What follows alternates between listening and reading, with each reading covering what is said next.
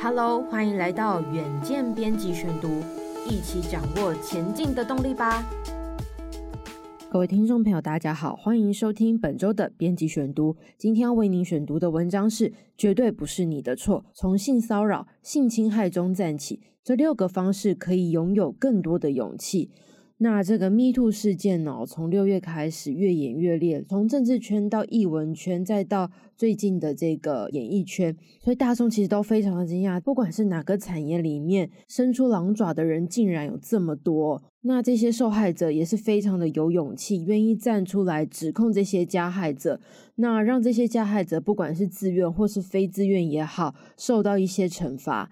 但是另外一方面，也还是会有一些从性骚扰以及性侵害当中的这些被害者，还是会在受害的当下会感到非常的害怕，甚至是在受害过后，不管是几十年，想到呢要站出来面对这件事情，谈到这些事情的时候，心里还是会非常的惶恐，那甚至还是会声泪俱下。所以今天想为大家选读的文章，主要是想传递给大家：被侵犯不是你的错。那你在面对过去的这些受害的经历当中，你的心灵一定会非常的脆弱，所以希望可以给你一点点温暖的勇气，让你可以从中站起来面对往后的人生。那么就请听今天的文章。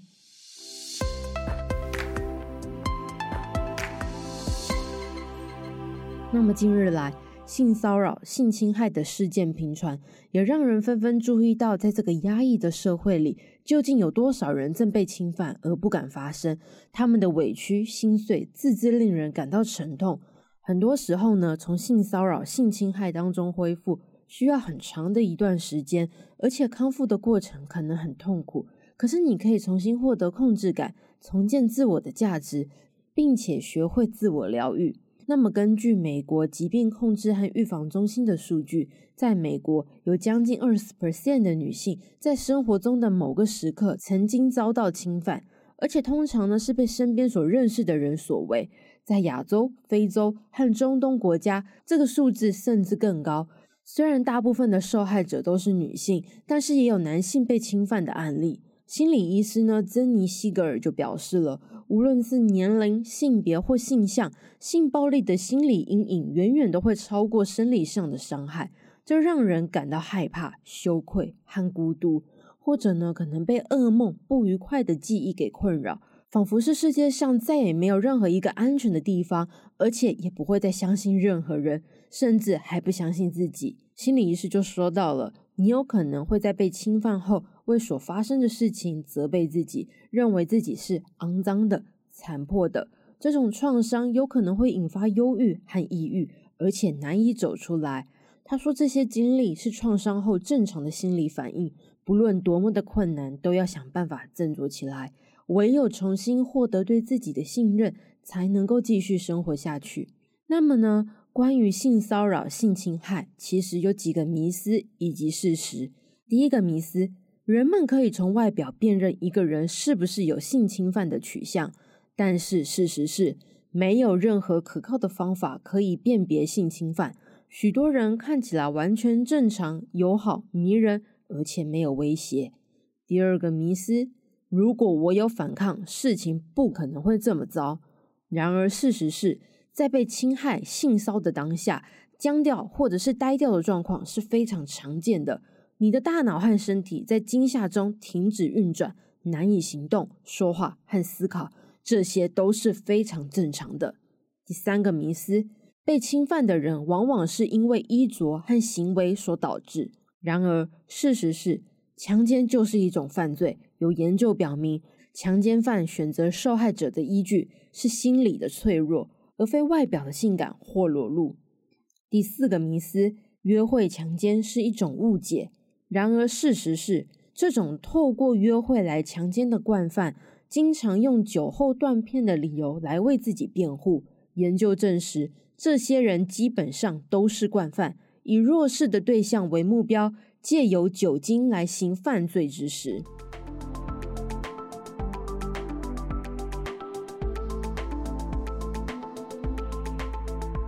然而，要从性骚扰、性侵害的悲剧里站起，从中应该要如何恢复呢？第一步就是坦诚地讲述在你身上所发生的事情。珍妮·西格尔说：“承认自己被强奸或是性侵、被骚扰，有时候呢可能会非常的困难，这还会让自己有点害怕他人的反应，担心别人会怎么批判你，对你污名化。但其实，如果你保持沉默，就等于是拒绝了所有对自己的帮助。联系任何你可以信任的朋友、家人，因为当你真的逃避真相时，你就越无法从伤痛中走出。尽管敞开心扉很可怕，但这会让你自由。最重要的是，选择值得信任、支持你的人诉说。如果真的没有人可以帮忙，也可以寻求社福单位的帮助。创伤可能让人无力和脆弱。但最重要的是提醒自己，你拥有能够走过难关的优势和应对技巧，重拾自信是很重要的关键。第二步，应对内疚和羞愧感。即便你在理智上明白自己不应该为强奸、性侵等行为负起责任，你仍然有可能会因为内疚和羞愧而感到困扰。这些感觉可能会在被侵犯后立即的涌现，也可能在几年后才会出现。但是事实上，你没有任何好羞愧的地方。心理师就强调了，这些内疚和羞愧经常会演变成责怪自己，像是怪自己当时没有拒绝，没有大声的呵斥，或是怪自己信任了一个不该信任的人，怪自己不小心喝醉，却没有更加谨慎等等。无论是什么情况，错的人就是那个加害者。心理师就说到了。在遭到认识的人侵犯后，最难处理的就是对人的信任，甚至会怀疑自己是不是太过忽视过去生活上的警告信号。但是你要知道的是，应该感到内疚和羞愧的人，永远是加害者，而不是你。第三步，为噩梦和不好的回忆做准备。心理师就分享了，当你在经历压力过大的事情时，你的身体会进入战斗或逃跑的模式。当威胁过去后，身体会平静下来，但诸如强奸、性侵这样的创伤会使神经系统陷入高度的警备状态，对任何最小的刺激都非常的敏感，像是闪回、噩梦或侵入性的记忆非常的普遍，尤其是在事件发生后的几个月，若神经系统长时间处于停滞状态，很有可能会罹患创伤后压力症候群。在这样的情况下，你可以避免一些能够触景伤情的因素，像是与加害者有关的地方、场所、声音和气味，并注意身体的危险信号。觉得自己感到压力不安时，就相信自己的直觉。面对这些焦虑时，最有效的方式就是放慢呼吸，这能平息焦虑和恐慌。让你更冷静地去应对这种状况呢，也能够有效地在后续与法庭、调解委员会上陈述一些犯罪事实时，重新让你有更坚定的勇气。第四步，重新连接你的身体和感受。心理师说了，由于你的神经系统在遭受强奸、性侵后，可能会处于高度敏感状态，你可能会开始尝试麻痹自己，避免和任何创伤有所关联。但是，也有可能会因此麻痹了自己的情感，关闭了自我意识和快乐的能力，最终在感情和身体上都脱节，而且没有生活感。这样的状况呢，有点像是感觉身体被关闭，不会像从前那样感受到身体的感觉，或者觉得身体与周围环境分离，难以集中注意力，甚至强迫使用药物和酒精才能够入睡。他强调，在许多面向上被侵犯后的自己，都让精神上视自己的身体为敌人，觉得那是被污染的东西，想要逃避或者是忽视，或是在接触身体时，恐惧袭来的感受也非常的可怕。可是实际上，对于你身心健康的真正威胁，来自于你逃避自己的身体。你可以试着透过运动、冥想、瑜伽等方式。找回自己身体的感觉和情绪，经由这样的专注，可以帮你渐渐走出伤痛。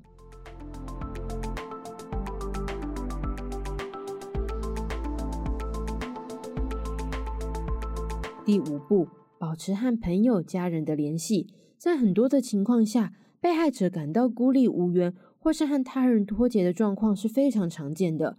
你可能会想要离开公司，退出生活圈。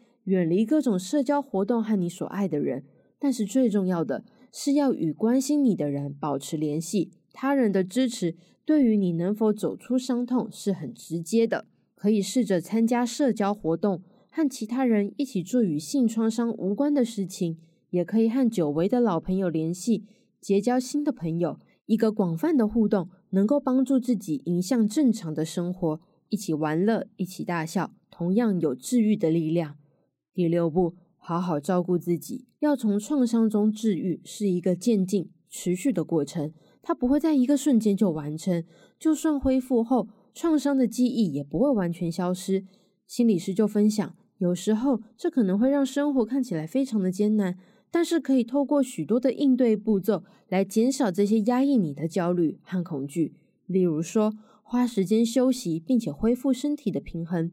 当你感觉到身体疲惫时，更要避免让自己投入可能迷失自我的诱惑中。最重要的是，你要避免自己强迫做任何事情，包括工作。如果在放松上遇到了困难，冥想和瑜伽是很值得尝试的事物。此外，明智的看待媒体消费事件本身，避免观看任何可能引发不良记忆的新闻或节目。可以的话，也可以暂时不要使用社交媒体。照顾好自己的身体，正确饮食、规律运动和充足睡眠非常重要。当你正在从创伤中康复，更是如此。更重要的是，要避免饮酒或是消极。酒精也许能够短暂的逃避一些现实，但是呢，它会让许多创伤的症状恶化，包含情绪麻木、社交孤立、愤怒和忧郁，而且容易导致家庭和人际关系出现问题。唯有照顾好自己，更爱自己，才能够从创伤中走出来。以上就是今天的编辑选读。如果你正沉浸在性骚扰的悲伤或恐惧当中，请随时复习我们今天的节目。或是寻求专业人士的帮助，并且告诉自己，你绝对不是一个人。如果你想了解更多细节，欢迎参考资讯栏的连接。最后，请大家每周锁定远见 Air，帮我们刷五星评价，让更多人知道我们在这里陪你轻松聊财经、产业、国际大小事。下次再见，拜拜。